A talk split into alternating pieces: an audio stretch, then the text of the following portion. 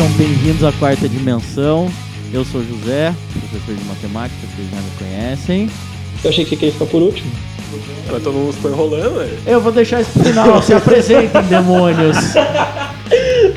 Ah, eu sou o Lucas e eu vou contra o sistema. Eu gosto de matemática. Não, mentira, só difícil, eu não gosto de matemática. Eu sou Renan, tô revoltado com essa palhaçada de não gostar de matemática e sou futuro professor de matemática. E a educação no Brasil tem que ser revista. Pra quem não conhece isso daí, procurem Suzana Vieira e o pau de fora. Não pode ser jornal, tem que ser revista. Nossa, eu pensei É uma nisso. pior do que Eu pensei, nossa. Como que é o nome disso? Isso se chama cacofonia. Mentira, não é cacofonia. Cacofonia é o Fábio Assunção, está louco de ciúmes. O quê? Nossa, está O louco. que é tempo? Nem sei falar isso. É quando você fala alguma coisa que parece outra. O Fábio Júnior está louco de ciúmes. Enxerga a cena, o Fábio Júnior está louco de ciúmes. Peguei. Mas é exatamente esse o tópico de hoje, a educação no Brasil. E ela tem que ser.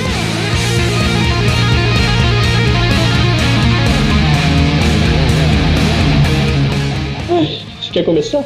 Então, o que, que a gente vai falar hoje? A gente vai falar porque todo mundo odeia matemática e física? Pode ser química também, mas química é que. É, Português é, também, né? Ah, mas é exato. Eu odeio português, né? Ah, mas eu odeio biologia. É, é, não, é exato, sabe? Eu ia falar que eu odeio geografia, mas não, eu não odeio geografia. E eu gosto das pessoas que dão aula de geografia também. Ah, Ué? Ok. tudo bem. É que assim, tem gente que gosta de história, tem gente que coisa que é difícil alguém gostar de matemática. Esse que é o negócio. É, a gente não parece uns dementes. É, Você nóis. começa a dar aula e fala assim: se você vai dar aula de português, alguém aqui gosta de português? Metade da sala levanta a mão. Aí o professor de física, alguém aqui gosta de física? Os três gatos pingados. O que, que é física? Na verdade, eu- os professores não fazem mais essa pergunta, né? Não, é claro, a gente faz.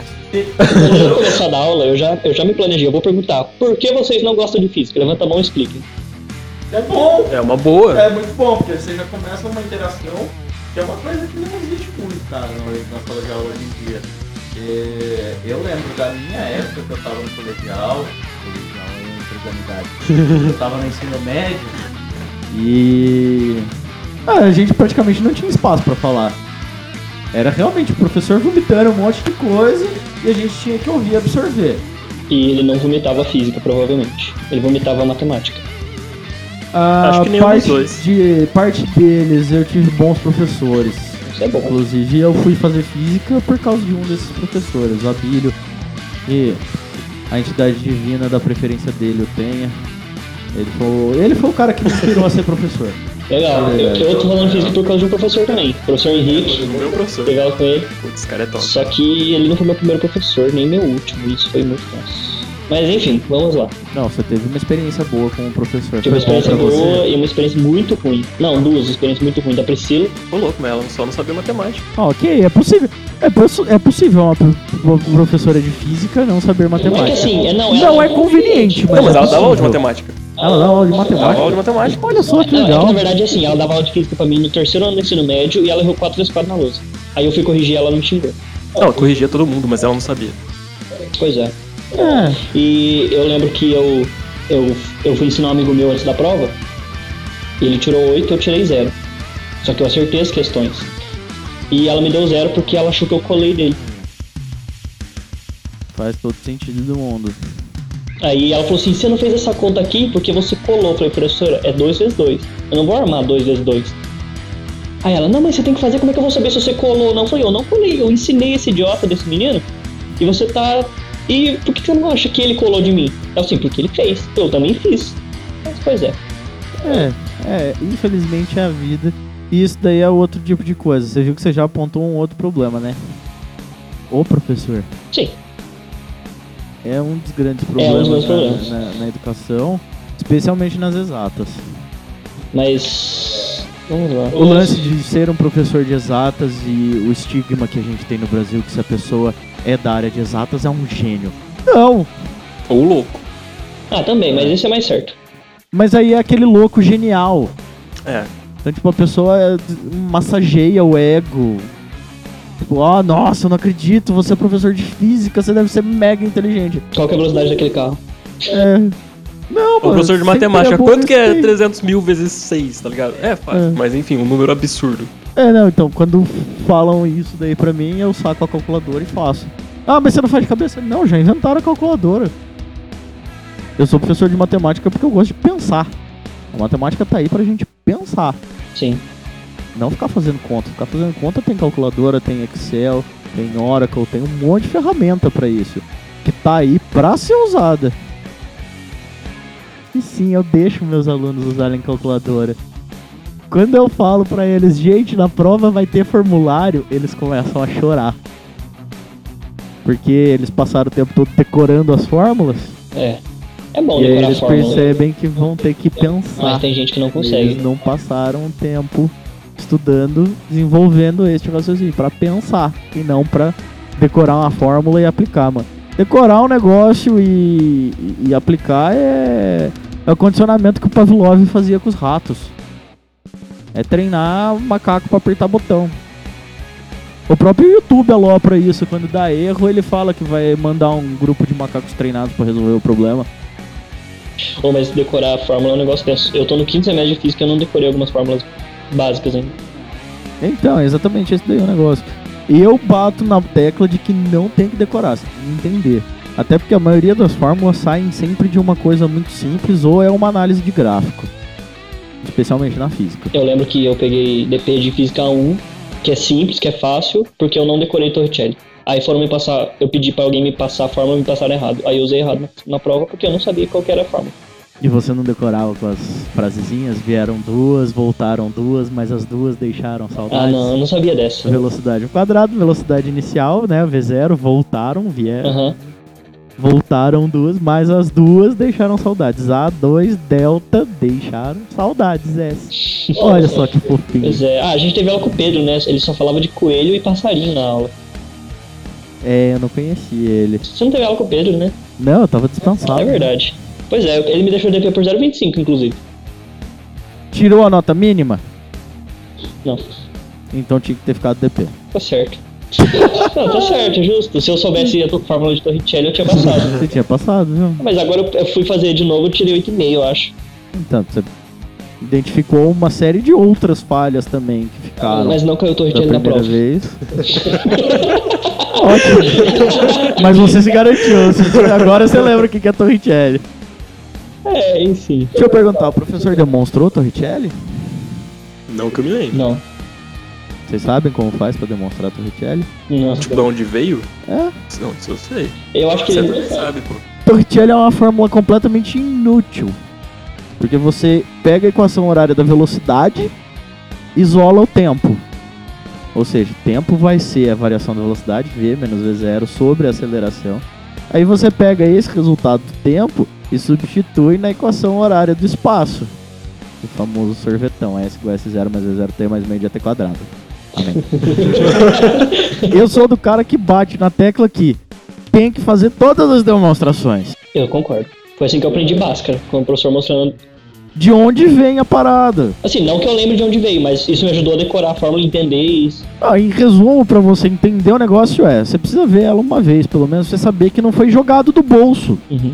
Não jogou do bolso na lousa que x igual a menos b mais ou menos a raiz de b ao quadrado menos 4ac, fecha a raiz, tudo dividido por 2a. Cara, existe uma lógica por trás disso daí. Aham. Você sabe que a equação original é x quadrado mais bx mais c é igual a zero.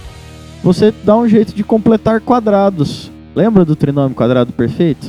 Quadrado primeiro mais duas vezes primeiro do segundo mais quadrado do segundo. Você vai completando quadrados ali e você chega nisso daí. Você faz isso uma vez. Você não vai esquecer nunca mais. Exatamente. É, eu lembro uma parada que acho que foi até a Amanda que falou, que era tipo. Que era que até eu acho que o primeiro ano, todo mundo entende a matemática bonitinho, porque tá tipo, é gradativa, é, tipo, passinhos, passinhos, aí do nada o pessoal taca a equação, depois vai pra equação do segundo grau e vai indo. Aí por isso que ninguém gosta ou entende. Deixa eu começar falar, deixa eu falar uma experiência pra gente entrar no ponto de por que ninguém gosta. É, da- do meu ciclo social, da galera que eu estudei, ninguém gostava porque não foi ensinado direito. Esse é o grande negócio. Pelo menos o que eu acho que é o grande negócio. E tipo, eu lembro que eu tive. Eu comecei no, numa escola particular, sem citar nomes. Fiz escola particular numa determinada escola particular até o sexto ano. E era muito bom, todo mundo sabia. Mesmo com vários professores, era muito bom. Aí eu fui para uma outra escola de um nível um pouco menor, que aí no sétimo ano o professor era muito mais ou menos. Muito mais ou menos, eu nem lembro quem era o professor. Já não era lá essas É, coisas. assim, ele tipo assim, ele chegava, dava a, a fórmula lá pra gente e falou assim, ó, é isso, resolva. Eu nem lembro o que caiu no sétimo ano, mas tudo belo bem. professor. Eu Pois acabei é. de fazer um joinha irônico. aqui, porque- Pois é, aí no oitavo ano, vocês conhecem que foi o Alexandre. Eu tive aula com o Alexandre no oitavo ano. O Alexandre. O Alexandre de. Dá aula lá na de- faculdade? Putz! Sério que você conhecia aquela Meus peste parabéns, você teve du... você teve aula duas vezes com ele, ó. E ele chegava Sorte. tendo acabado de usar pó de Guaraná, porque ele virava à noite fazendo alguma coisa. Então, tipo, ele chegava meio loucão na sala e ele foi ensinar pra gente polinômios. E eu não. Não, assim, mas é, é, o fato da pessoa tá ligadona não tem nada a ver. Não, O não, Henrique é falando que eu ensinando polinômios. Ah, não, é. Então tá certo. Não, e assim, uma coisa é, é- é inevitável e isso vale pra qualquer profissão do universo, cara. Se você não tem uma rotina de vida que você consegue ter um descanso, que você consegue ter um momento de lazer, de atividade, e quando eu digo descanso é sono de qualidade. Cara, você não vai conseguir cumprir nada com eficiência. Então, um professor que fica virando noite, fazendo seja lá o que for, provavelmente ele tinha lá seus motivos para fazer isso, ele tinha necessidade disso. Mas o cara não tinha um bom descanso, uma boa qualidade de sono para ir dar aula no outro dia de manhã, 7 horas da manhã. Como que você acha que vai ser a aula de uma pessoa dessa? É verdade. Mesmo que ele tivesse ficado virado à noite preparando a aula, a aula vai ser um lixo. Mesmo que ele tenha preparado uma puta de uma aula incrível. Ele não vai ter condições de passar isso, porque ele vai estar fisicamente cansado, ele vai estar estafado. E ninguém aprendeu nada. Assim, pra falar que ninguém aprendeu, tinha, teve uma menina que aprendeu, que é aquela clássica Ana Branquelinha que saiu na primeira carteira. Ela aprendeu. Mas provavelmente ela aprendeu sozinha. É, é a. Quando ela se tornou vestibulando, ela virou a ursinha da Coca-Cola, né? Provavelmente ela tá fazendo letras agora. Provavelmente. Aí no nono ano eu tive um professor bom que mostrou pra gente Bhaskara desde o começo, que eu te falei. Todo mundo aprendeu. Só que assim, a gente tinha algumas dificuldades do sétimo e oitavo ano, mas esse professor meio que supriu um pouco, enfim, foi muito bom. Chegando no primeiro ano, tudo na mesma escola, o sétimo, oitavo, nono, primeiro. Ah, esse professor que eu falei que eu gostei pra caramba, ele dava aula de matemática pra gente. E a professora de física é assim, ela sabia muito fazer, mas ela não sabia ensinar nada. Assim, ela não sabia ensinar nada. Ela foi, ela começou, normalmente começa com notação científica, né, primeiro ano. Ou já começa velocidade média direto? Não, começa com notação científica, sim. Científica. Ela não passou notificação científica. Ela, ela É pulou. que dependendo das escolas, isso daí é visto no nono ano. Como o professor de matemática era bom, ele ensinou, tudo bem, a gente aprendeu. Aí ela foi começar com mecânica. É, mecânica, né? Velocidade média, essas coisas e tal. Beleza. Sabe como é que começou a aula dela? Primeiro dia de aula, ela entrou na lousa. VM igual delta S sobre delta T. Delta S vale 8 e delta T vale 2. Resolva. Ela começou assim. Assim que eu aprendi velocidade média, tecnicamente. Aí foi passando, foi passando. Ela, só, ela escrevia na fórmula, assim, ó. Isso aqui é tal, isso aqui é tal, isso aqui é tal. Faz aí. E, foi- e a gente não teve física no nono ano, igual tem algumas escolas que tem, né? Física e química no nono ano. Foi a nossa primeira vez vendo física na vida, foi assim. Foi, nossa, que bosta, tem duas aulas de matemática agora. É exatamente essa sensação. Tem aula de matemática com o Henrique, que é legal, e tem aula de matemática com a Priscila, outra Priscila que é chata. E aí, resumo, eu fiquei com média 1 no primeiro semestre, devo ter ficado com média 2 no segundo semestre, e fiquei de recuperação final. Eu colei um absurdo e passei. Afinal de contas, quem não cola não sai da escola. Exatamente. Nossa, o que eu colei foi um absurdo. Aí chegou no segundo ano, o professor maravilhoso de matemática saiu e chegou um professor que nunca tinha dado aula pra escola, foi só em universidade. Então ele não tinha. Nossa, ele não sabia explicar direito, porque na universidade ele cagava e não, ele não fazia passo a passo, aquelas coisas, ele só jogava, sabe? Falei, mano, ferrou, saiu o melhor professor, ferrou. Só que ele entrou pra dar aula de física. O professor de matemática que era bom entrou pra dar aula de física. O que foi muito bom. Ele teve que voltar a matéria do primeiro ano, óbvio, porque a gente não sabia nada. Mas, tipo, a gente teve aula prática, ele falava do- da teoria da física, o conceito, todas as. Tipo, ele explicava o que a diferença de velocidade e aceleração, a diferença de massa de peso, que ninguém sabia nada. A gente fez experimentos práticos, tipo um canhão de batata pra ver pressão. Nossa, foi perfeito. E eu falei com esse professor que eu gostei de física por causa dele, tirei 10, tirava 10 na matéria dele. E hoje eu posso fazer faculdade no mesmo lugar que ele fez, porque eu gostei de física porque ele era bom e tal. Ele te inspirou. Ele me inspirou, foi lindo. Aí, no terceiro ano eu mudei de escola. Aí foi uma professora muito ruim que errava a conta na lousa, mas tudo bem. Acontece também, né? É. O problema é como a pessoa lida quando ela é corrigida. Esse é um dos problemas, que é o lance do ego que eu tava falando. Cara, eu. Eu odeio errar. Acho que ninguém gosta de errar. Mas eu já errei uma porrada de vezes. Infelizmente eu sou humano e sou passível de erro. E, é, eu não fui brigar com ela, tipo, ah, você errou na falei, Não, professora, ali a senhora colocou dois, mas a resposta é quatro. Tipo, sei lá, sabe? Enfim. Só que no meio do ano, eu saí dessa escola, que era uma escola muito boa, aliás, e mudei pra pública, pro, pro limbo de Taubaté. Fui, pro- eu fui pro limbo. É, só que era um professor bom, era um professor do ITA, que ele fazia uns frila aqui pro estado. Frila não, ele. Enfim, É eventual, né? Acho que não, na verdade, era- não, eu falei errado. Ele, tipo, de manhã ele dá aula no estado pra ter uma renda fixa e à tarde era ITA. É. E ele era muito bom. Só que assim, ele chegava meio cagando pra aula. Ele chegava, escreveu lá, ele ensinou pra gente sobre o átomo, que eu achei legal, que, enfim, ele escreveu lá, o átomo, é- o elétron é assim, o próton é assim, o nêutron é assim. Aí ele sentava e ficava quieto batendo. Então, Ah, Você lembra quando você tava fazendo essa disciplina e a gente trocou ideia e a gente tava tomando uma Coca-Cola um dia, trocamos ideia, eu contei a história do da atomística, né, do átomo, aham. e foi sua prova inteira naquele dia? Pois é, eu estudei tudo que tinha pra saber de química e a prova só caiu é, modelo de Bohr. Que a gente ficou discutindo uns 15 minutos antes da prova e a gente falou uma porrada de coisa. Sim. Eu lembro disso daí. É, então. Foi bom. É, foi bom. E assim, tem muita matemática envolvida nisso daí? Pode ter. E isso daí assusta. Sim, mas a minha prova foi só texto, então tá tudo bem. Aí o lance é, como que você consegue criar interesse? Porque se tem matemática, e ainda mais se tratando em ensino médio, a criançada já vai ficar assustada.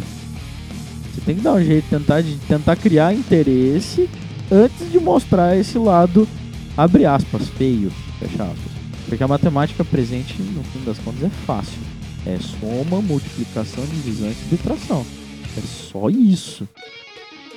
O resto é umas regrinhas. E olhe lá, porque o principal ali é o conceito da física mesmo. Se tratando da física. E aí você falou do professor legal. Tinha aula prática. Ah, não é muito mais legal você ir para um laboratório. Imagina uma aula de química que você vai ver como que você identifica se uma reação ocorreu ou não. Ah, você coloca os reagentes ali. Aí vai ver, os dois reagentes eram líquidos e aí começou a formar um sal de fundo, corpo de fundo. É óbvio que tá acontecendo uma reação. Entendeu? Não é só ali o escritinho de. Sei lá, não lembro nenhuma reação de dois líquidos de forma sólida agora. Mas não é a reaçãozinha escrita ali com os símbolos que representam. né? Você é dois, vê a é, parada. não é dois símbolos que se tornam um terceiro símbolo. É. É, você vê a parada acontecendo.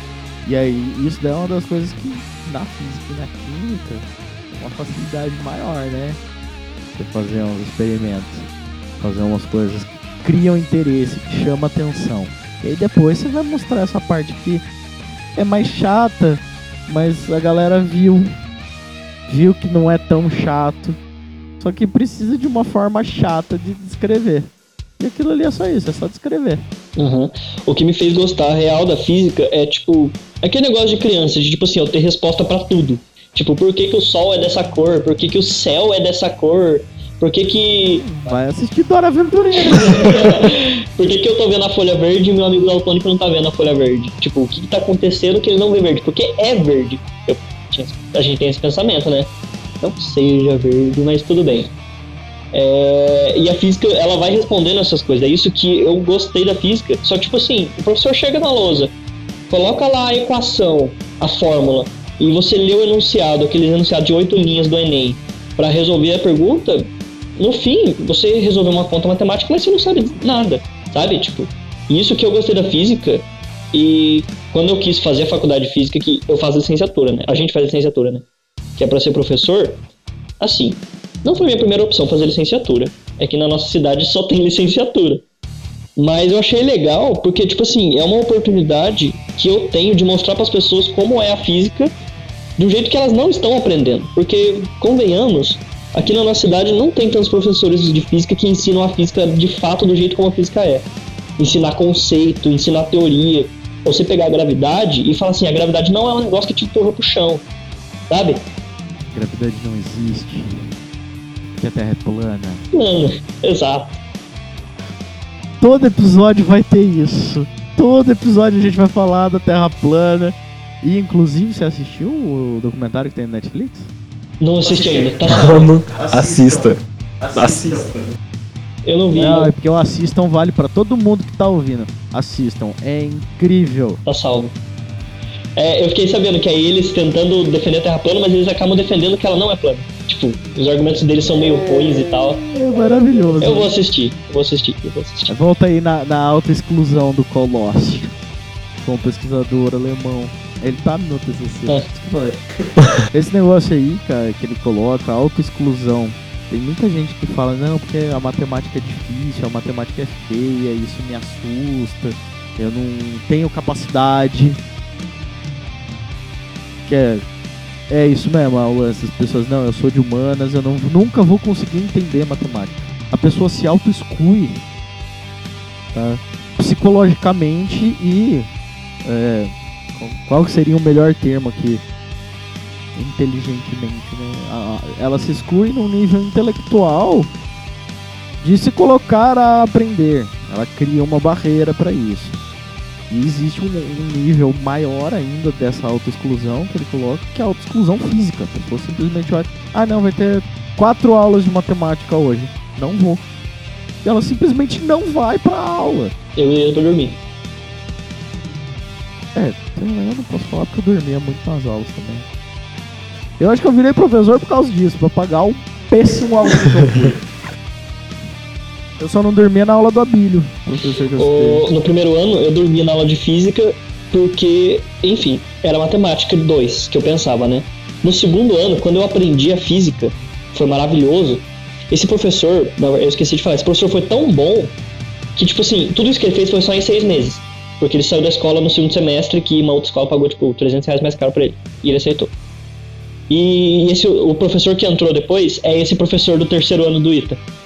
Aí, o que acontecia? Ele não estava muito afim de dar aula, só que eu já sabia a matéria, porque o outro professor ensinou tão bem que eu já estudava em casa, porque eu queria ver tudo e tal, e chegava sabendo.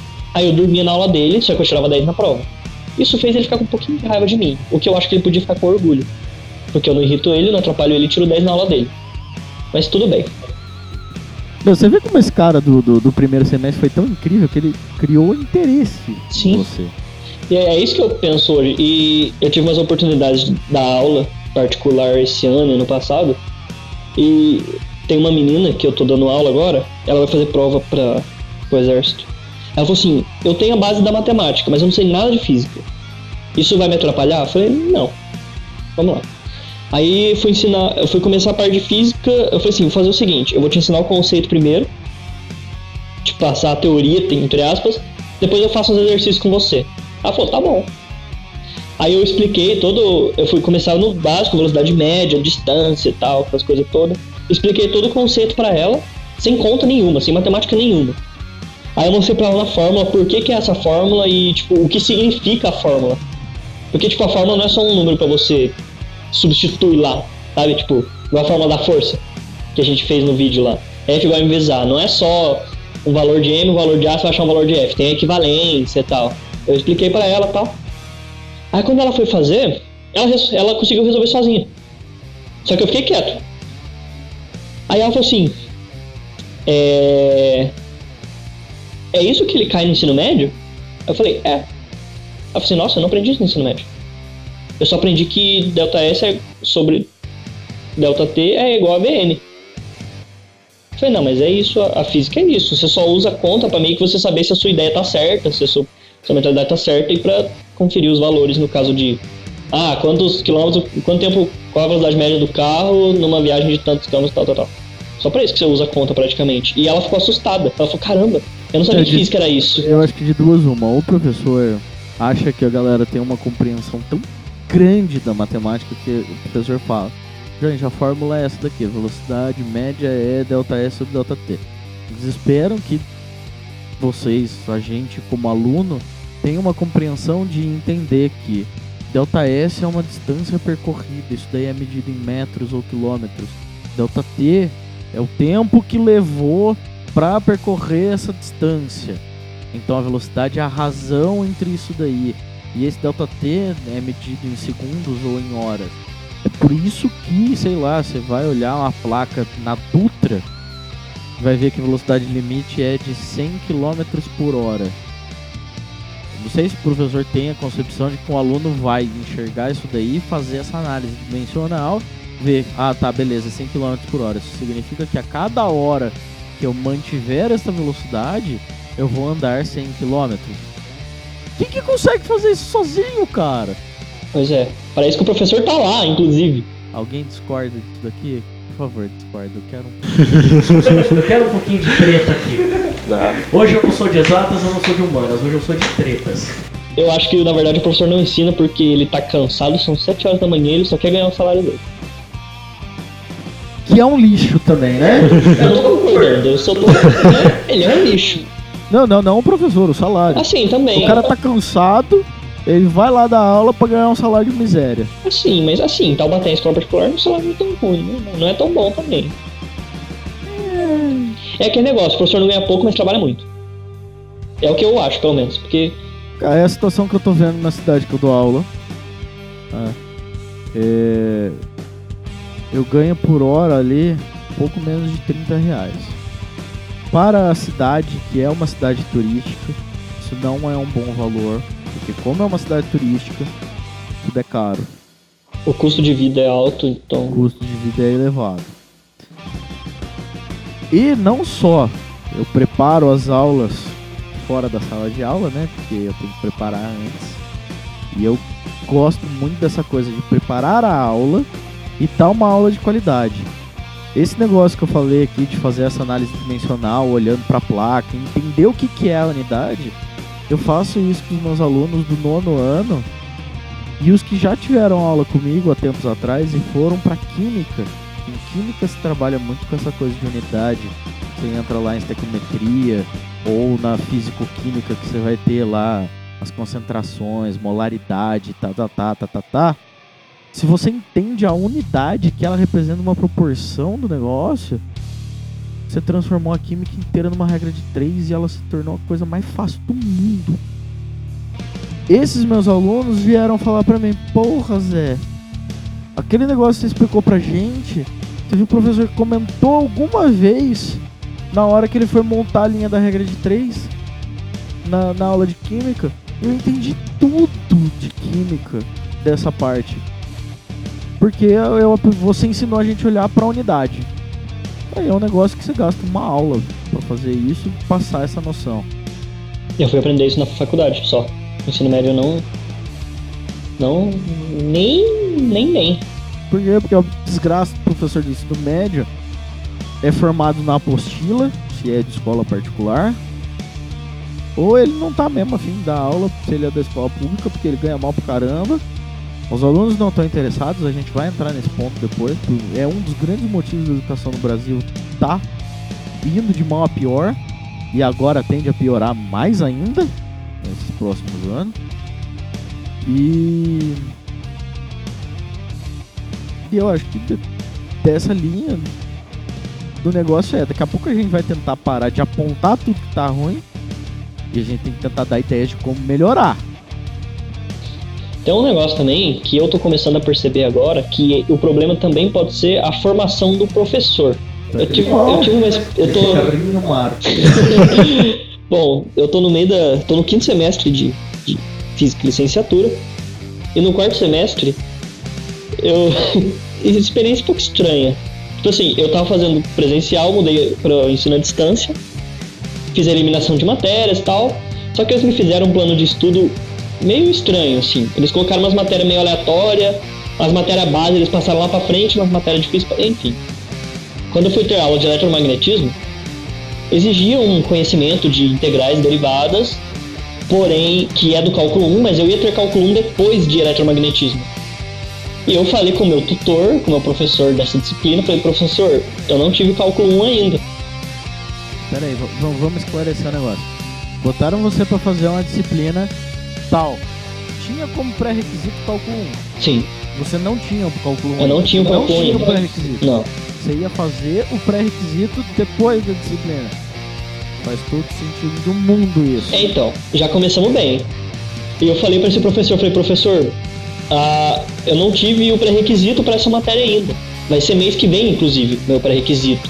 Tem como mudar, inverter as matérias, eu corro pra fazer tudo no tempo.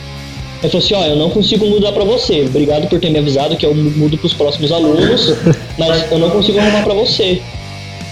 Eu falei, tá, mas e aí, né? Tipo assim. Ele falou assim, ele falou assim, ah, aprende na internet. E, e tenta achar. Não, ele falou assim: tenta achar a resposta dos exercícios na internet pra você fazer as atividades e você estuda pra prova. Eu falei, tá, mas eu preciso aprender pra estudar pra prova. Você quer que eu aprenda as duas matérias ao mesmo tempo pra internet? Que é cálculo e eletromagnetismo, que não são duas matérias. Cara, eletromagnetismo é punk. Eu lembro quando eu tava na física.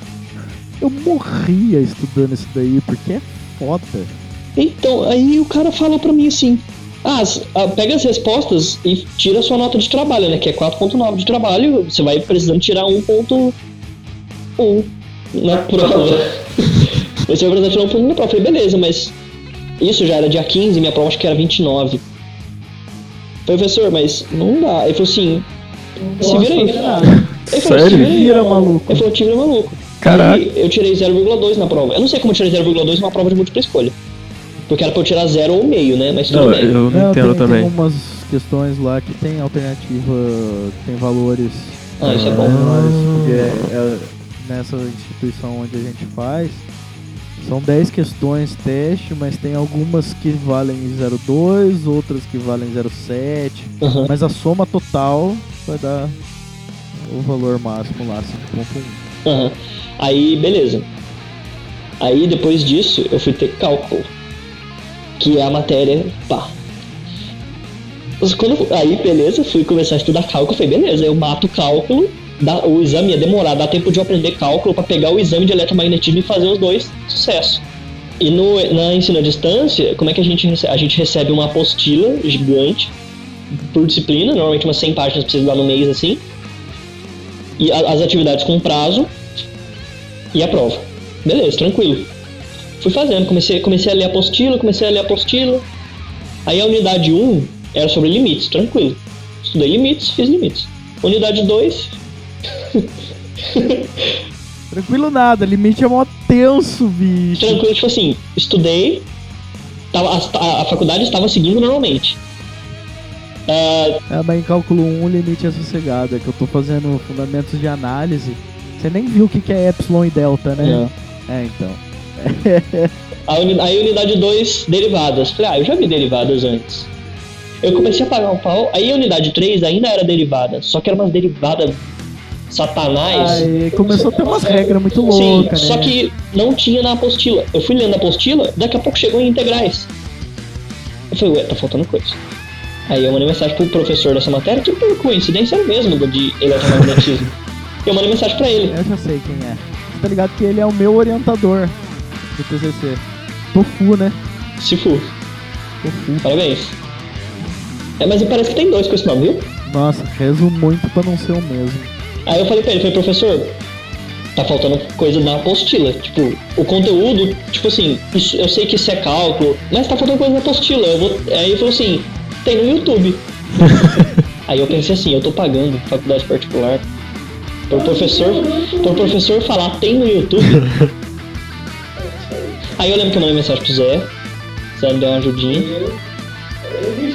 Você dá ajuda, né? Então, aí beleza. Eu espero que tenha conseguido ajudar. Não, rolou, rolou. Aí depois foi ter integrais. Tinha lá as integrais indefinidas e definidas, né? Nas atividades. Aí beleza, vou ler a apostila. Na apostila só tinha indefinidas. Que era um mínimo de integral você aprende. Aí eu respirei e falei, eu não vou falar com meu tutor pra não me irritar, eu vou pro YouTube direto. Fui pro YouTube direto, aprendi muito bem integrais. Fui pra prova. Com a dor de cabeça desgraçada. Não caiu integrais na prova. Caiu uma pergunta de derivada na prova. Não caiu, tipo, e umas oito perguntas de limite. Que bom, o limite foi suave. Assim, não, tudo bem. Pô, mas comparado ao resto, o limite é suave. Não, é suave, só que tipo assim, aí você vê, se eu, se eu me baseasse no ensino da escola e no que caiu na prova pra seguir pra cálculo. Cara, eu não sei como é que eu vou fazer cálculo 2. E além de não saber como fazer cálculo 2, imagina se eu fosse depender só do ensino da universidade pra virar um professor. Não, mas assim, ó, se parar pra pensar. Não, assim, ó, eu mesmo. Eu tô fazendo matemática, só que eu tô, acho que no. Ah, no primeiro semestre, né? Tô pelo lado do comecinho. É, as matérias. Eu tô tendo uma matéria lá que, tipo, tem quatro unidades e tem duas páginas pras duas primeiras unidades. Tipo, é ridículo, entendeu? O, a- o material. E tem umas perguntas lá que eu não faço a menor ideia de como responder. Ah, e eu esqueci de falar desse fator que você recebe a apostila com quatro unidades e as atividades com quatro unidades. Mas a unidade 1 da apostila não condiz com a unidade 1 das atividades, a unidade. Isso me ferrou muito. Exatamente. Aí você tem que ler a apostila inteira de 100 páginas pra começar a fazer a unidade 1 das atividades. Eu vou falar como que eu tava fazendo. Eu abria direto a atividade, dava Ctrl F no PDF, encontrava ele. Tô fazendo a mesma coisa. Na matéria didática eu tava fazendo isso. Cara, é só assim, assim funciona. E a parada vai, segue Só pra frente. finalizar essa parte minha de cálculo e de eletromagnetismo, isso faz uns 3, 4 meses que eu fiz as provas e eu não sei a nota até hoje. Não sei se eu passei ou não. Daqui a pouco eu vou ter cálculo 2, eu não sei se eu passei em cálculo 1 ainda. Então aí, ó, apontamento de um outro problema. A instituição não coopera nem com o aluno e nem com o professor. Às vezes o professor realmente falha, outras vezes a instituição não coopera e daqui a pouco a gente vai chegar nos alunos. Esses sim são os capetinhas.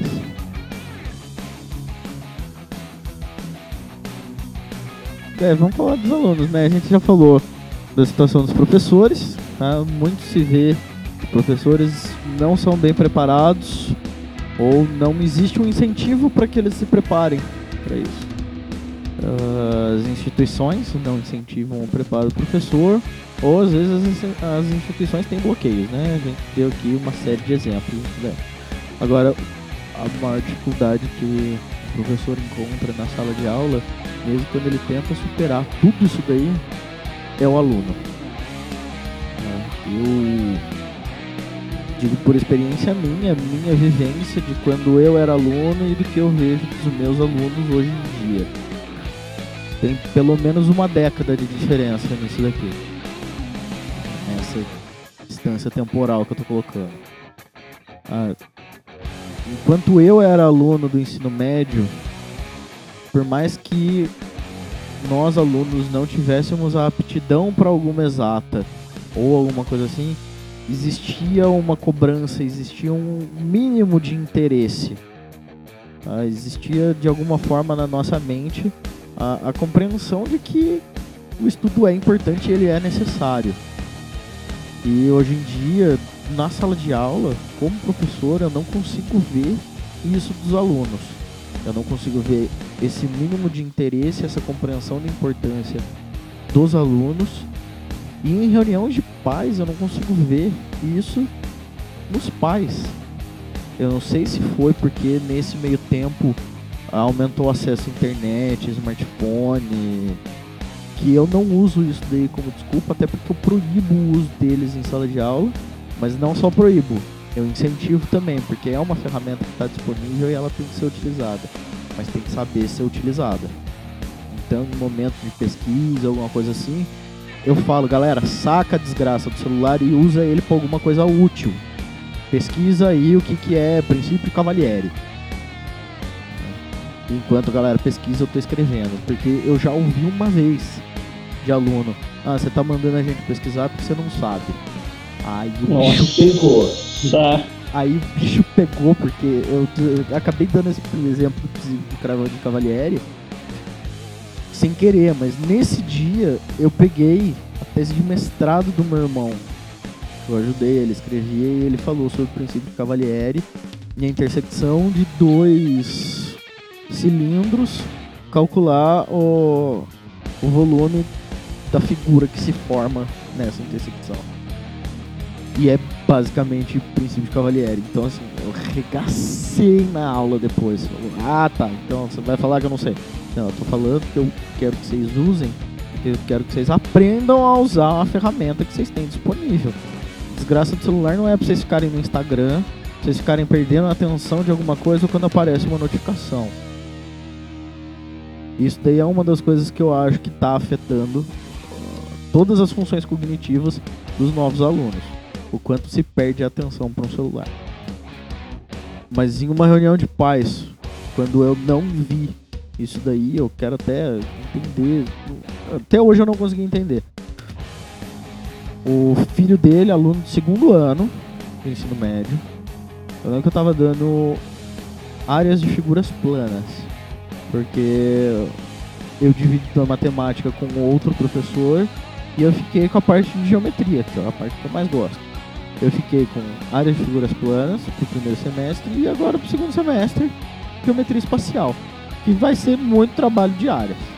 Né? Geometria espacial, depois você tem ali relação de Euler, definições, poliedros, tá, tá, tá, vai, a maioria dos problemas vai ser área. E área, e área, e área. Então eu dei um semestre inteiro para rever a área. Em uma das provas ali, fechou o trimestre, tem reunião de pais. O pai chegou me intimidando. Eu quero saber por que, que o meu filho tirou 5 com você. Aqui nessa escola usa esse conceito, né? A, B, C, D, E. Ele ficou com C. Porque assim, é média, raspando. Então ele, vamos, vamos trazer para números, ele ficou com média 6. Eu quero saber por que meu filho ficou com 6. Aliás, correção, eu vou, eu vou, fazer a citação exata. Eu quero saber por que, que você deu 6 pro meu filho. Nossa. Fecha aspas. Eu tava sentadinho ali. Então, vamos. Que bom que seu filho ficou pelo menos na média. Ele tá muito acima da média da sala. Que a sala mandou muito mal no geral. É. Só preciso saber. Quem é o seu filho? Daí ele me falou quem que era o filho dele. Na hora que ele falou o nome do filho dele, eu comecei a, tipo, me perder, fiquei olhando pro teto. Eu tô fazendo aqui. Aí ele chamou minha atenção. Ou então, por quê? Exatamente por isso. A atitude que eu estava tendo aqui agora, de frente para você, pai, é exatamente a atitude que ele tem em sala de aula comigo. Ele se perde, não tem atenção, não faz tarefa. Eu peço tarefa toda pouquinho aula. Toda aula tem pelo menos dois exercícios para os alunos resolverem de tarefa. Alguma pesquisa, eu peço para escrever algum texto, alguma coisa tem. E ele nunca levou uma tarefa. Isso daí fez a nota dele baixar, porque eu dou nota em tarefa. Eu acho que a tarefa é muito mais importante que é o momento que você está fixando o aprendizado que você teve no dia. Por isso que eu peço a tarefa hoje para ser entregue amanhã. Você teve aula hoje de manhã. Você chega de tarde, depois de almoçar, dá uma descansada, faz o que você tem que fazer, mas você faz a tarefa no mesmo dia, porque você está com conteúdo fresco na cabeça. Na hora que você faz a tarefa, você fixa ele. Aí no outro dia, se você quiser reler a tarefa, e faz um outro exercício, pesquisa ou divide para fazer em duas partes. Isso ajuda muito a fixar. E aí eu perguntei, por que, que ele não traz tarefa? Feita. Por que ele não faz a tarefa? Aí eu joguei a intimidação de volta pro pai. Porque isso daí é responsabilidade de casa. Que tá se perdendo. É a minha sensação ali de que, meu, também é uma escola particular, o pai acha que está pagando a mensalidade é o suficiente. Ele não tem que acompanhar, não tem que cobrar, não tem que fazer nada? Toda a responsabilidade vai para coordenação, para direção, para os professores? Cara, dentro de casa, dentro da casa do aluno eu não sou ninguém, eu não sei nem onde que a desgraça mora. Como que eu vou lá cobrar ele de fazer tarefa? Quem tem que cobrar é o responsável. E ele tá indo lá para aprender, ele tem que se esforçar para aprender. Lá na escola, no caso, né? Sim. E pra ele aprender, ele tem que fazer tudo o que o professor pede. Porque o professor sabe o que precisa fazer pra aprender ou não. E o pior é que esse exemplo, esse danado desse aluno, se ele presta atenção dois minutos que eu tô falando, o danado voa. Ele aprende, ele entende muito rápido. Só que ele perde a atenção muito fácil. Provavelmente ele não tem interesse. E é muito difícil criar interesse, viu? É aquele negócio, pra que, que eu vou usar física na vida? Que, que assim, se você sabe o que é física, você sabe pra que, que você vai usar.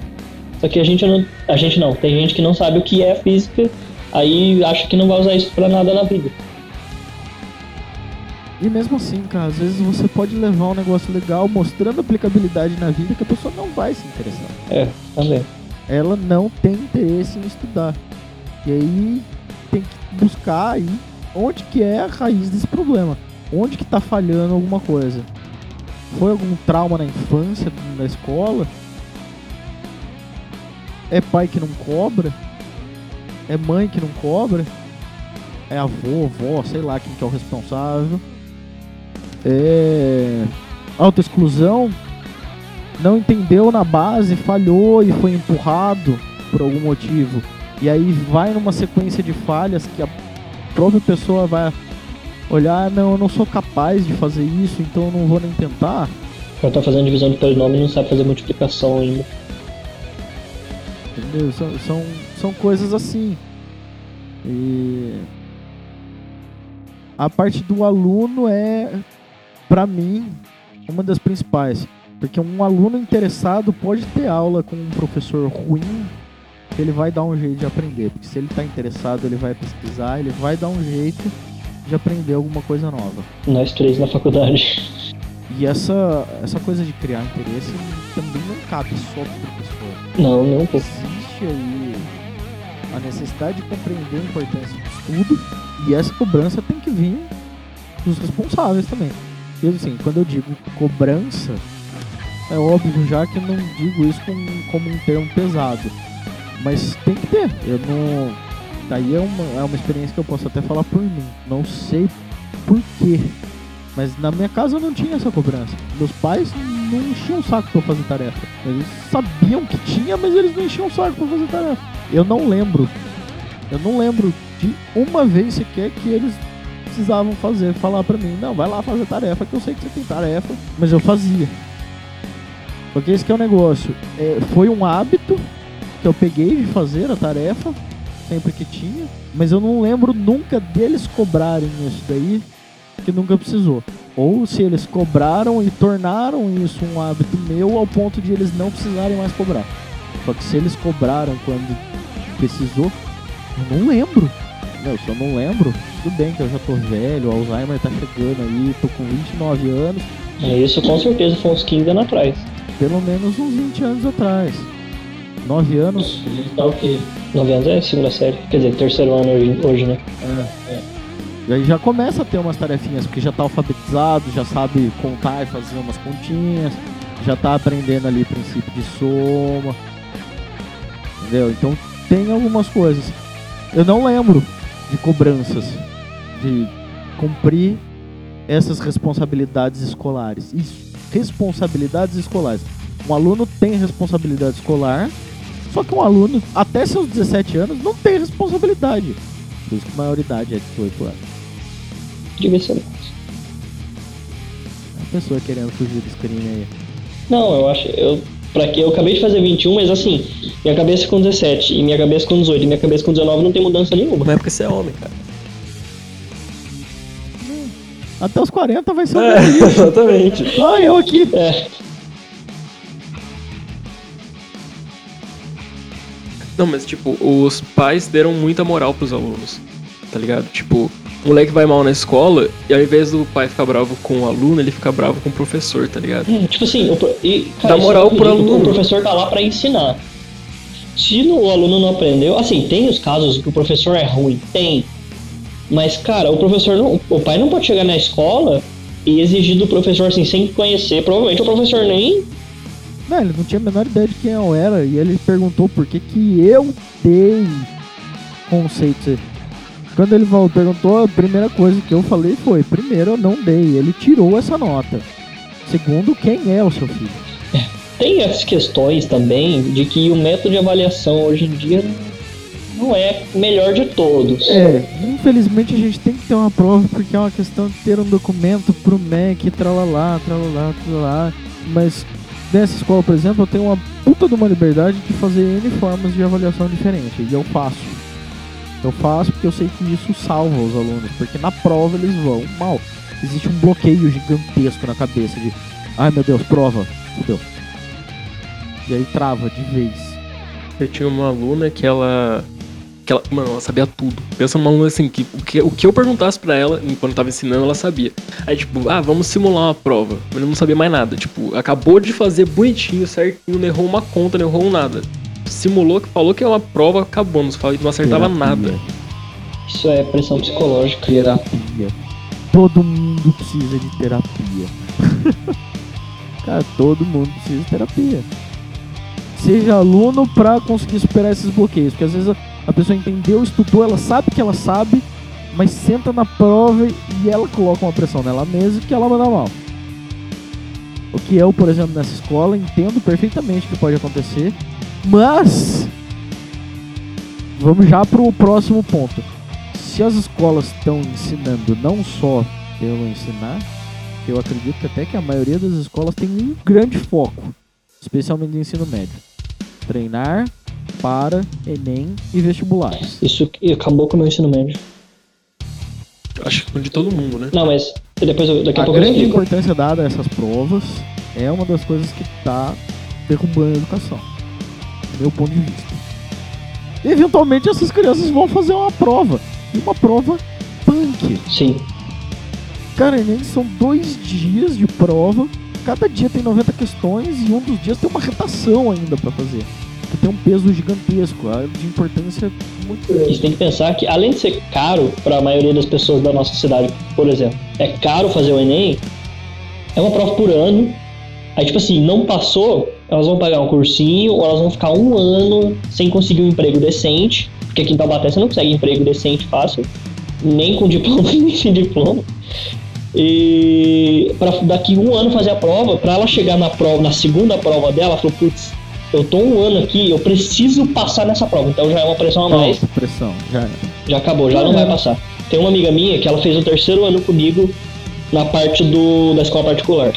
Ela é muito boa, ela tirava, tipo, notas altíssimas, notas altíssimas, ela é muito boa. Ah, ela tá desde 2015, desde 2015 tentando passar no Enem e não passou ainda. Porque ela é muito boa. Ela chega na prova do Enem e ela não consegue. Não, ela é muito boa. De tipo assim, ela já era pra ter passado em medicina na, na faculdade que ela quisesse. Pelo conhecimento dela. Bom, mas é que basicamente. E porque é a prova que falam, ah, ou você vai bem ou a sua vida acabou, tá ligado? Tipo, É, é porque ela vai fazer pra federal. Então, tipo assim, ela não pode escolher qualquer escola. Mas, tipo assim, ela tem conhecimento pra passar em qualquer uma. Fato. Ah, e eu já vi as notas dela, tipo, falta pouco pra ela passar. Não, ela não zera no Enem. É tipo assim, falta poucos pontos. Mas ela não consegue. Não importa. Ela, fora da prova, ela sabe tudo. Tipo, ela nem faz curso mais, ela nem paga mais professor nada, porque ela já sabe. Ela só fica refazendo. Sim, ela mantém o estudo em dia. Ah, Senta na prova É, Isso daí é uma das coisas que. Minha experiência, eu, hoje em dia, depois de muito fazer terapia, eu entendi porquê que eu não tinha problemas em fazer provas. Por causa da arte marcial. Você tá ligado que eu dava aula de Kung Fu e eu fiz treinamentos bizarros com eles. Um desses treinamentos que eu fiz foi chamado Elite. Sabe o filme Tropa de Elite? A parte que mostra de treinamento deles é leve perto do treino de elite que eu fiz com o pessoal do Kung Fu. Não é só a questão física, eles trabalhavam e pegavam muito pesado com o psicológico. Eram 10 horas de ralo de treino físico no dia e a gente não parava nem para ir ao banheiro, nem para comer. Então terminava, a gente estava exaurido e morto de fome. E tinha dia que terminava, a gente tinha que voltar, a gente corria aqui pela cidade, a gente ia até o Cristo, do Cristo a gente ia até o Cavex. E no meio dessas corridas a gente fazia flexão com o punho fechado no asfalto, quente. Então a mão queimava. E se a gente não conseguisse fazer, a gente tinha que fazer mais. Eles pegavam realmente pesado com isso daí. E o pesado não era pela parte física, era para afetar o psicológico. O pior dia, cara, o pior dia foi quando a gente teve que voltar e limpar a academia. Enquanto a gente tava terminando de limpar, chegaram quatro pizzas. E a gente tava muito fome. Tava chegando muito tempo. E aí eles botaram a gente encostado na parede e passava a pizza na frente. E isso daí, assim, você ter autocontrole de você não pular, não querer quebrar o pescoço do filho da puta que tá fazendo isso com você, é um trabalho psicológico muito grande. Nisso daí eu acho que eu aprendi a lidar com essas pressões. Então, no meu caso, eu fazer prova, cara, prova não era nada. O que é a pressãozinha de uma prova? É, então, eu nu- nunca tive problema em fazer prova. E aí, quando eu fui me preparar para vestibular, eu tinha um simulado a cada duas semanas.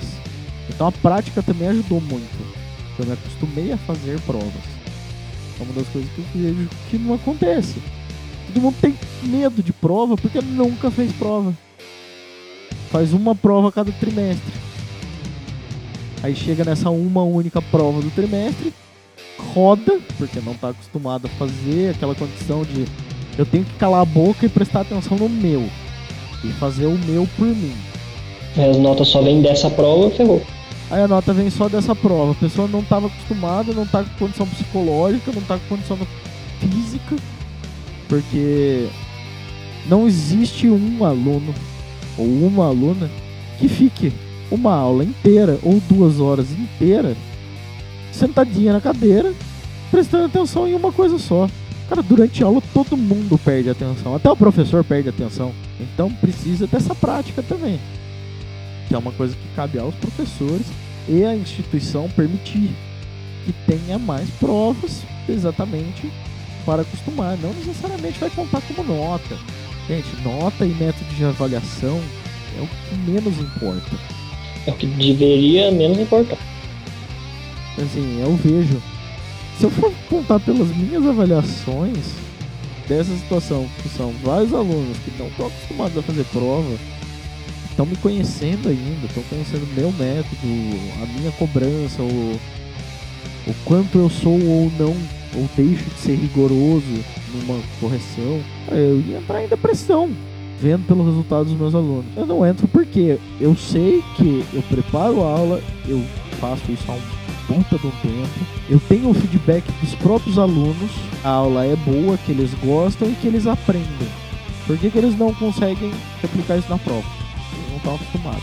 Mas se eu coloco uma atividade diferenciada que simplesmente porque deu vontade e eu nem falo pra eles, e normalmente eu não falo quando eu vou avaliar alguma atividade, ah, eles estouram, eles mandam bem pra caramba. Então saber que aquilo tem um valor gera uma pressão. Saber que a prova, que é uma parada que eles não estão acostumados a fazer, estão nessa situação. Já é uma situação complicada, pela falta do costume. Saber que tem um valor ainda, que aquele valor vai definir se ele vai passar ou não de ano, aí gera maior pressão ainda. A tendência é que vai lascar tudo. Isso não é só com exatas, nem só com a escola. Eu lembrei de uma situação comigo que quando eu tava no. Desde os 11 anos, eu comecei a jogar futebol. Eu jogava na escolinha do Corinthians e fui fazendo testes, jogando campeonato pra profissionalizar. E eu tava jogando, tinha uma época que eu tava jogando muito bem, eu fui campeão do campeonato e tal. Todo treino eu jogava muito bem, assim, tipo, porque todo mundo falava, desde o professor até Mas treino é treino e jogo é Jogo, jogo, né? jogo é jogo. Mas assim, beleza. E chegou, chegou um mês que eu tive que mudar de categoria. Eu comecei a jogar com o pessoal mais velho da minha idade porque não tava batendo a técnica, sabe? Fui pra, pra uma categoria maior, eu era sub-15 e treinava com sub-17. Tava treinando, treinando, treinando, treinando. E tava treinando muito bem, muito bem, muito bem, muito bem. O treinador chegou pra mim e pra um outro amigo meu, João, falou assim, ó, vai vir um olheiro do São Paulo assistir vocês dois no próximo treino. E pode ser que ele leve os dois. É só vocês jogar o que vocês jogam no mesmo treino. Vocês não precisam fazer mais que isso. Ele já tá sabendo de vocês lá no Morumbi, já ouviu o nome de vocês, ele só tá vindo ver se é verdade o que ele ouviu. Foi o pior jogo da minha vida e meu amigo se machucou no dia. Ah, e teve um negócio. Ele falou assim: a gente treinava na terça e na quinta. Ele falou assim: eu não vou falar qual dia que ele vai vir. Ele vai vir ou terça ou quinta. Então, joguem bem nos dois dias. Nos dois dias vocês mandaram mal. Então, na terça, foi o melhor jogo da minha vida. Mas Mas ele eu veio na tava lá. quinta. Mas ele veio na quinta. Porque, tipo assim, na terça, é, eu joguei, eu joguei tal, normal, tal. Só que eu olhei do lado de fora, eu conhecia todos que estavam assistindo. Eu sabia que era um pai de outros alunos e tal, tal, tal, tal, tal. Na quinta, eu vi que tinha um cara novo lá. Tudo de preto e com o celular na mão, fazendo umas anotações aí. Eu, mano, já era. Tem como ser mais descarado do que isso, né? Foi beleza, não rolou. Depois disso, a gente começou a ir pra uns treinos. Aí eu tive um, um tipo de treino mais leve do que os seus, mas eu tive um treino parecido. O nome era, o nome era Suicídio. Era tipo assim: eles selecionavam as pessoas que iam jogar campeonatos pesados e o treino era diferente treino físico. Tipo, a gente fazia a corrida antes do treino. O treino era 3 da tarde. Não tem sol 3 da tarde de Taubaté, graças a Deus. Pouco. Deu um pouquinho. Mas, tipo assim, a gente fazia corrida antes, chegava no treino, treinava, treinava, treinava. Aí, tipo assim, ah, abdominal. Vai, 50 abdominais todo mundo. Aí a gente parava dele. Vocês estão no suicídio. Você parou em 50 por quê? Eu mandei você parar no 50? Aí vai, vai, vai, aquelas coisas todas. Fazia, fazia, fazia, fazia. Isso fez eu me sair melhor em campeonatos e testes, essas coisas. Tanto que eu fui jogar lá no Parque São Jorge, depois Corinthians, com o treinador da base do Corinthians, eu joguei bem e tal. Então, tipo assim, ah, antes, eu saber que eu tinha um teste fez eu me sair mal numa coisa que eu era bom, sem a preparação, entre aspas. Depois que eu tive uma certa preparação, que foi esse suicídio, que foi o que você também teve no Kung Fu, Kung Fu? Kung Fu? Tipo assim, eu comecei a me sair melhor. Tanto que os melhores jogos da minha vida foi na frente do treinador da base do Corinthians. E meu, quanto que o suicídio foi um treinamento físico? É, treinamento físico dele Treinamento físico por treinamento físico. é bicho. Porque a gente, assim, doía, doía, cansava, cansava, chorava, talvez. Mas E o físico, do treinamento físico, ok, você pode ter melhorado o rendimento físico, musculatura, etc. Hoje a gente já perdeu a isso. gente já perdeu esse físico. Mas o psicológico não. cara. É, pois é. Eu tenho, ainda tenho orgulho de falar que eu passei em todas as provas que eu fiz, vestibular e concursos. Sim. E aí, eu não posso. Porque eu só, eu só eu fiz dois, eu não fiz Enem, mas eu fiz dois vestibulares e o concurso lá da, da você também fez. Mas eu não posso fazer ah, só, só no ITA. Tem, tem dessas, assim. eu- Você falou do negócio do, de, de saber que você é observado. Me lembrou da. da incerteza de Heisenberg. Tudo que é observado é alterado. É, é verdade. Como tentar tornar uma parada que não necessariamente é legal de uma forma interessante? Você coloca a situação e a frase que descreve isso daí. Esse princípio, por exemplo. Tudo que é observado é alterado. Aí você coloca essa situação, você conta a sua historinha. De quando você sabia que você ia ser olhado pelo olheiro. O seu rendimento foi uma merda. O seu rendimento foi alterado. Porque na média, você é muito melhor do que você apresentou naquele dia. E você apresentou mal naquele dia porque você sabia que você estava sendo observado. O que é observado é alterado. Na física mesmo, você vai falar como que você vai mostrar isso como um conceito físico de observação. O que é uma observação? É fazer uma medida. Então você vai falar, você pega um termômetro de mercúrio para medir uma piscina. A temperatura que aparecer ali vai ser a temperatura da água da piscina, porque o termômetro está em Temperatura ambiente. temperatura ambiente. A água não está em temperatura ambiente. Eles vão ter que entrar em equilíbrio. Portanto, o termômetro vai aquecer um pouquinho aquela quantidade gigantesca de água. Com a quantidade gigantesca, essa variação é desprezível. Agora, imagina que você vai pegar um termômetro de mercúrio que pesa 4 quilos. Tá? É um termômetro de mercúrio gigante. Para medir a temperatura de um copo de água. Com certeza vai alterar a temperatura da água, né? Vai. Então pronto, você ao medir a temperatura está alterando a temperatura. Então, tudo que é medido é, é alterado, tudo que é observado é alterado. O quanto que essa observação vai afetar o rendimento. E nesse caso, a observação é de um viés psicológico. Sim, isso que eu ia falar. Tem muita diferença psicológica. Até porque, por exemplo, nesse caso meu do treino, porque ele foi me observar num treino, ele não foi me observar num campeonato. Então, por exemplo, ah, tô num treino qualquer, vou, vou bater uma falta. Cara, eu tô treinando, eu vou bater essa falta de. Tipo assim, não de qualquer jeito, mas assim, não tem cobrança. Eu vou só cobrar uma falta. Agora tem um olheiro do São Paulo me olhando, um cara que pode me dar muito dinheiro. Falei assim, mano, eu vou botar essa bola lá onde eu quero. Eu preciso colocar essa bola quero. Aí eu não consigo. Porque é tanta cobrança que eu não vou conseguir. Posso até conseguir, mas tem, é diferente. E aí tem um negócio, tem que saber dosar o grau da cobrança, o grau do incentivo e o quanto que essa cobrança e esse incentivo estão realmente ajudando a melhorar o rendimento. tá? Seja no futebol, no treino, seja o pai, o responsável, a mãe, o o cachorro, o papagaio, fazendo isso com o aluno. Eu lembrei que isso me ajudou também em apresentação de trabalho. No- lembra do seminário de História da Ciência? Lembro? O, que o meu grupo inteiro travou? Sim. Lembro perfeitamente bem. Inclusive eu comentei com o Mauro sobre no dia. Não, só o cara falou.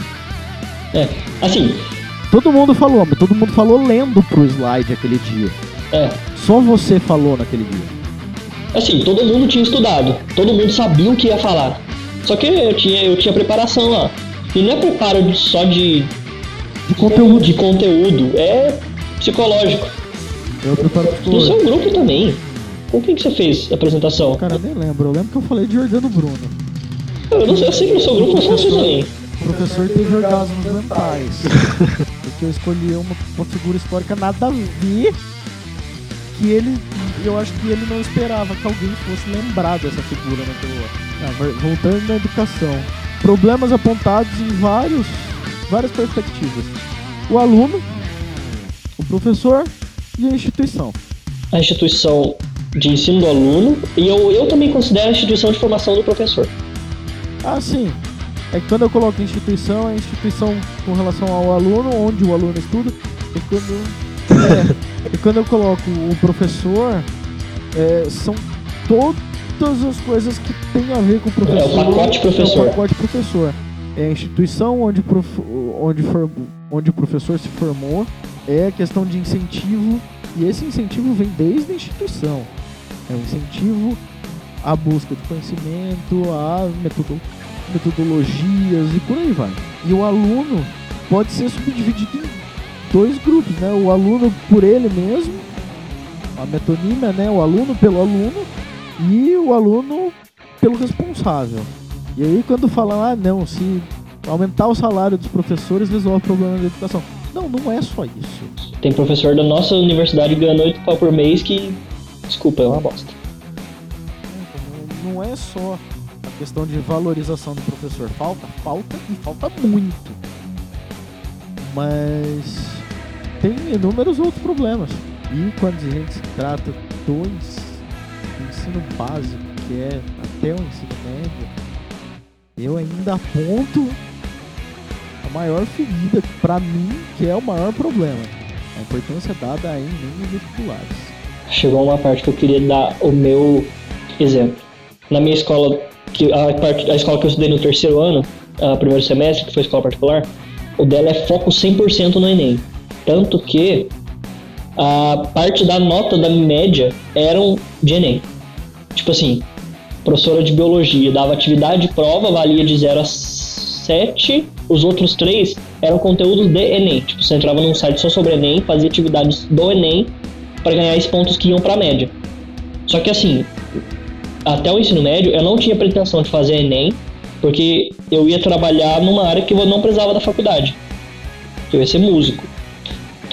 Eu ainda ganhei um pouquinho de dinheiro com isso, mas tudo bem. E não precisava de Enem, falei, "Ah, simplesmente não vou fazer o Enem, eu vou terminar o ensino médio e trabalhar. Simples, né?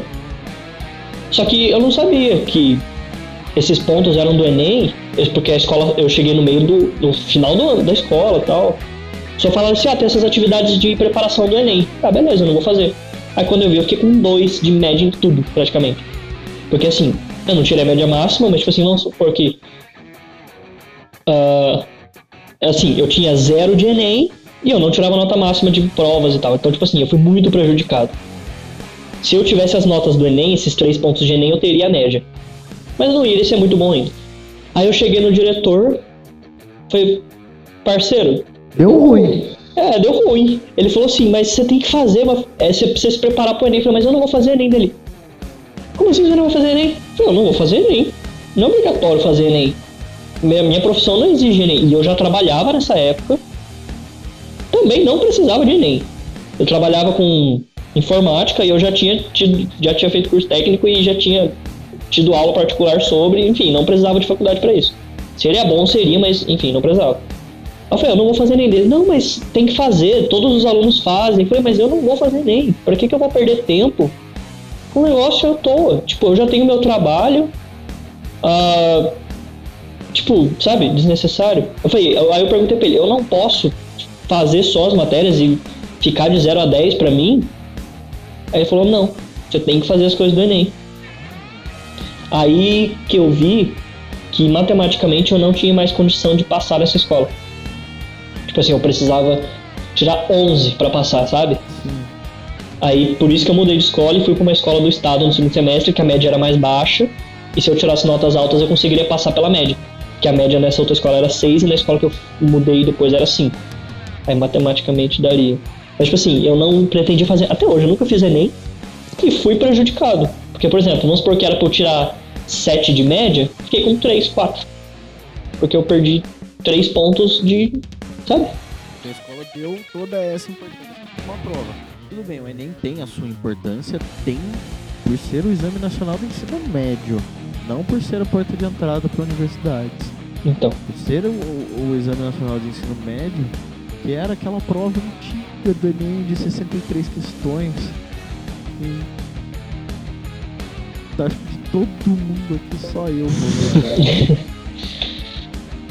só eu vou lembrar disso, cara. Eu tô velho mesmo. Cadê o Alzheimer nessas horas pra eu não lembrar dessa prova?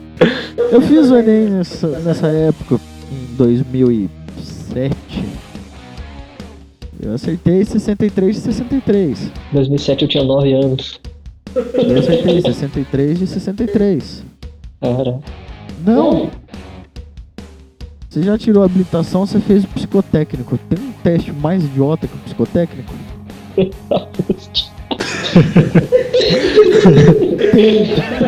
Enem de 63 questões.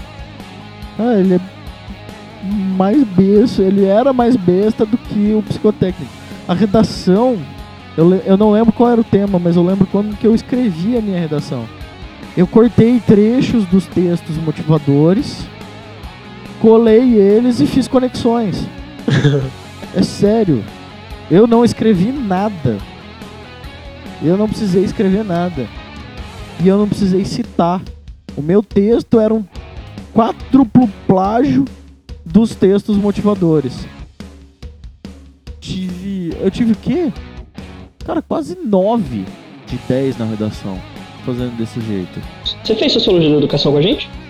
Eu acho que Fez. A prova foi assim, ele deu vários textos com consulta, falando pra gente responder as E a perguntas. A resposta gente tava pegava na lata do texto. Tava, tipo, É. muito a gente pegava a- a- o texto da 1. É, eu lembro, é isso mesmo. A gente Foi. pegava o texto da 1, colocava na resposta 2, o texto da 2 na resposta 1 e passamos. Foi, eu lembro disso. Sucesso. Sim. Então, assim, o, o peso que essas provas estão tendo agora e o quanto as escolas e os professores estão baseando a metodologia de aula inteira voltada para isso daí.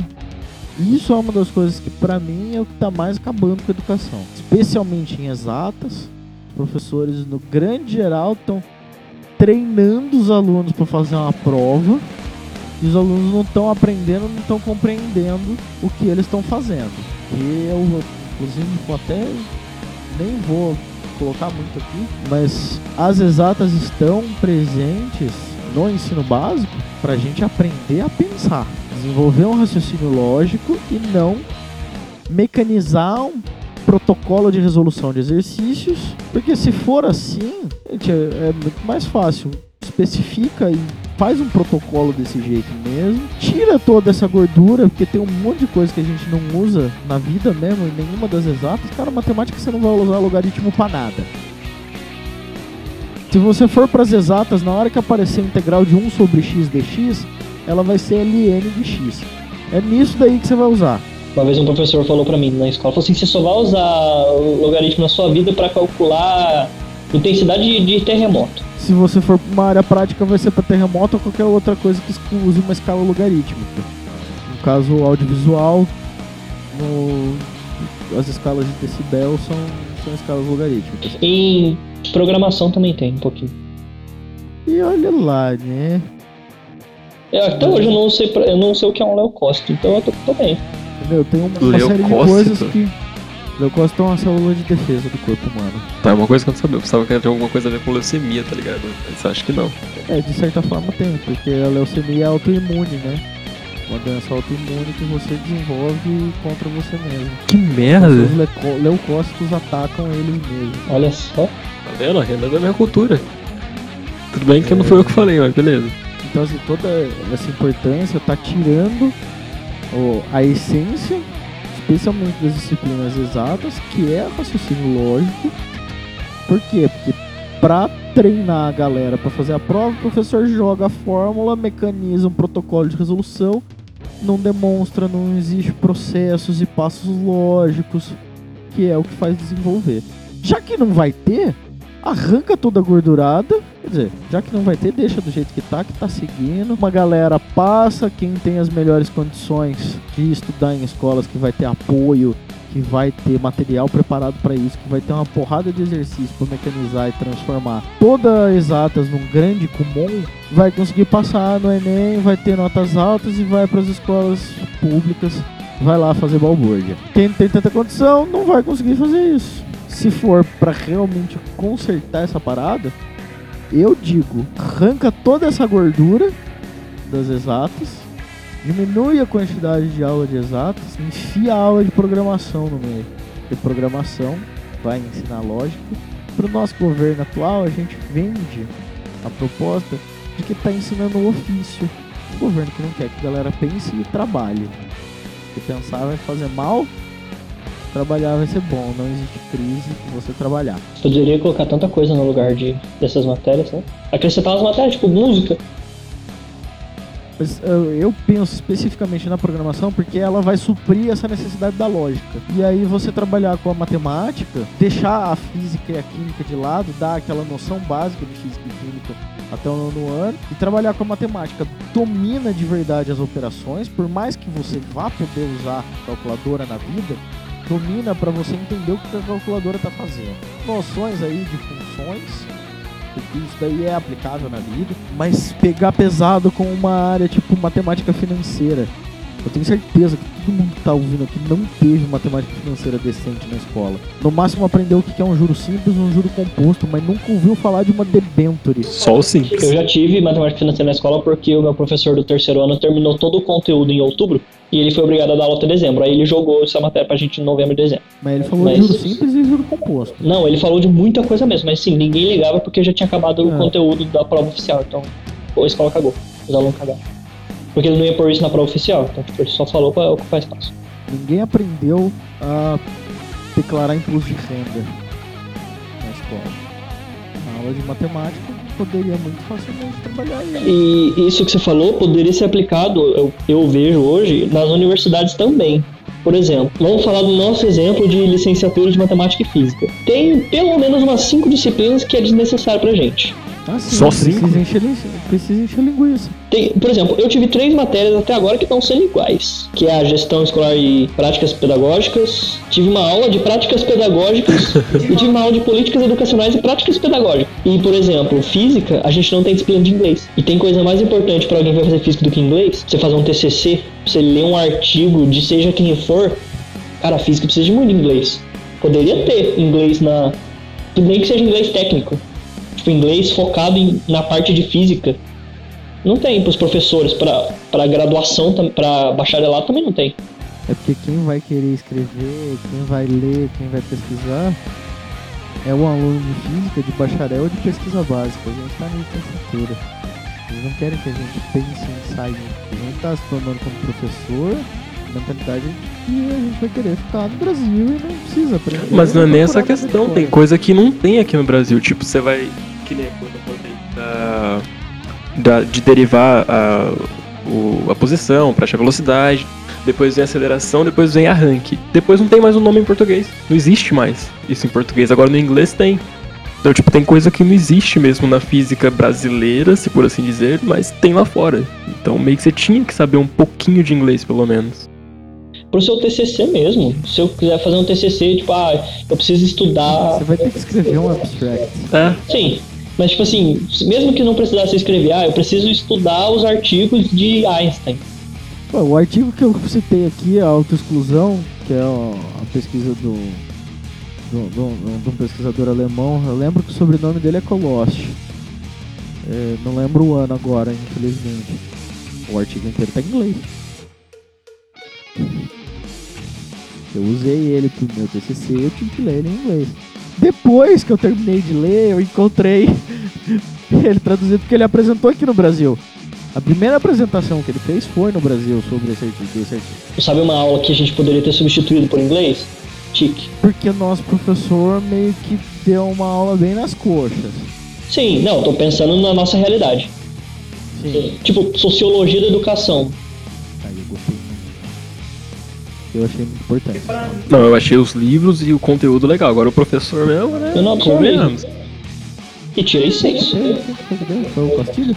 Não, foi aquele professor que mandava aquela moça da aula. data show lá. É, Sociologia da educação. Que é dia que ele nem dava aula, tá ligado? História da educação. É. deu, aula, deu, deu outra aula pra gente da também. ciência. Ah, lembrei, lembrei. O cara não dava Pô, aula o cara não nenhuma, dava aula ele nenhuma. ia, Ele ia com umas camisetas meio. Exatamente, meio chapado. É, é É, isso mesmo. Então. Lembrei. Eu acho que você confundiu com história da educação. Do, Essa é do Mauro. outra aula. Não, essa aula foi O genial. Castilho era o cara mesmo. Mas sociologia da educação, ele não ensinou nada. Eu, eu tenho três. Eu tenho? Era Não lembro dele não, mas ele era estranho. Tipo assim, eu, eu fui ver esses dias, eu tenho uma página no caderno Eu não de tenho nada. sociologia da educação, que foi da primeira aula. Eu não tenho literalmente nada. E era tudo igual. Você era mó bonitinho, não tava tudo certinho. Mas dele não, não tinha o que, não tinha o que anotar, tá ligado? O pior é que eu anotava tudo mesmo, né, cara? E eu tava com o meu professor do estágio, que é um digníssimo professor, ele, ele começou a perguntar pra mim: Você tem tal matéria na, na grade da faculdade? Eu não lembro o que ele falou, mas você tem tal matéria? Eu falei: Não. Você tem tal matéria? Eu falei: Não. Você tem tal matéria? Eu falei: Não. Ele falou: Mas você tá aprendendo o que então? Que faculdade é essa? Que tipo, não te ensina isso, isso, isso, que é básico da física e tá te ensinando essas bosta aí. Tipo, sabe? José Maria tá na cara mesmo desse. Não, tipo assim, eh, provavelmente você teve algumas matérias dessa na USP. Mas, tanto que ele perguntou pra mim, são quantos semestres? Eu falei, seis. Ele falou, pra você ser um físico, você precisava no mínimo 10. Físico, físico. Você ser um físico decente. Tinha que ser no mínimo 10. E se você terminar a graduação e fizer um mestrado ainda, não dá 10. É, então você vê. É, é assim que estamos. Se você tem interesse suficiente e vontade, E disposição. disposição, eu lembrei agora. Se você tem bril, você vai correr atrás, cara. Você vai pesquisar, você vai dar um jeito de aprender. E aí volta lá naquele negócio que eu já falei antes. Se o aluno tem um interesse, se ele tem esse bril, ele pode estar numa instituição ruim com professores ruins. Com todo o acesso à informação que a gente tem hoje, a gente consegue aprender sozinho. Corre atrás e aprende. Se você tem vontade, se você tem é, essa intenção, esse tesão em estudar, você vai estudar sozinho. Você não depende de um professor bom te ensinar. Basicamente a gente agora. No, e- no ensino à distância ainda. Porque a gente não tem turma pra incentivar, Professor não tem também professor não. pra cobrar. É a gente correndo atrás pela gente E mesmo. querendo ou não, se quiser, você vai copia e cola também, dá pra fazer tranquilo. Sim, mas Se você não quiser estudar, dá pra fazer isso. Tira sua Marca notinha lá. material lá, copia e cola. Que o próprio tutor recomendou. Tá? O professor, vai vendo. É foda que a gente consegue apontar todos os problemas, mas é muito difícil a gente encontrar soluções que sanem todos eles. Talvez a gente consiga colocar um band-aid em um problema e acabar aumentando o outro. Isso daí que é a nossa grande batalha agora na educação brasileira. Por isso que a educação brasileira tem que ser revista. e é isso aí, galera. Acho que hoje a gente encerra com isso. O Lucas falou que já viveu um pouco da música, ainda vive um pouquinho. Eu já acompanhei o canal dele no YouTube. Qual que é o arroba aí, do? Ah, Lucas Macdisse. Isso, vai estar escrito no link lá. Aqui embaixo, aí em cima, na tela, vocês que sabem onde vai estar. Renan tava com um problema nas cordas vocais hoje, ele falou pouco, ele tava meio cansado. que é meio complicado. Passa teu Instagram aí, Renan. Sabe que eu não sei meu Instagram, velho. Meu Deus Pior que eu não sei mesmo. Vai estar, tá, ó. Vai tá, vai é isso aí. Depois. O Zé também vai estar. Aí vocês vão ver essa figura. Isso aí. E Se tiver alguma dúvida, algum comentário, pode mandar no Instagram pra gente. Vai estar no, no arroba aí embaixo também, que eu também não lembro. arroba da quarta dimensão. Eu acho que é 4 Dimensão Podcast, ou Podcasts, não sei. Vai estar aí embaixo, enfim. E como futuros já professores, nós vamos tentar melhorar esse negócio aí pra ver se um dia fica diferente a nossa situação pelo menos em Taubaté. Tem que rever a educação e melhorar isso daí, tá ok? Ok? Tá ok. Então, fechou. Muito obrigado e falou.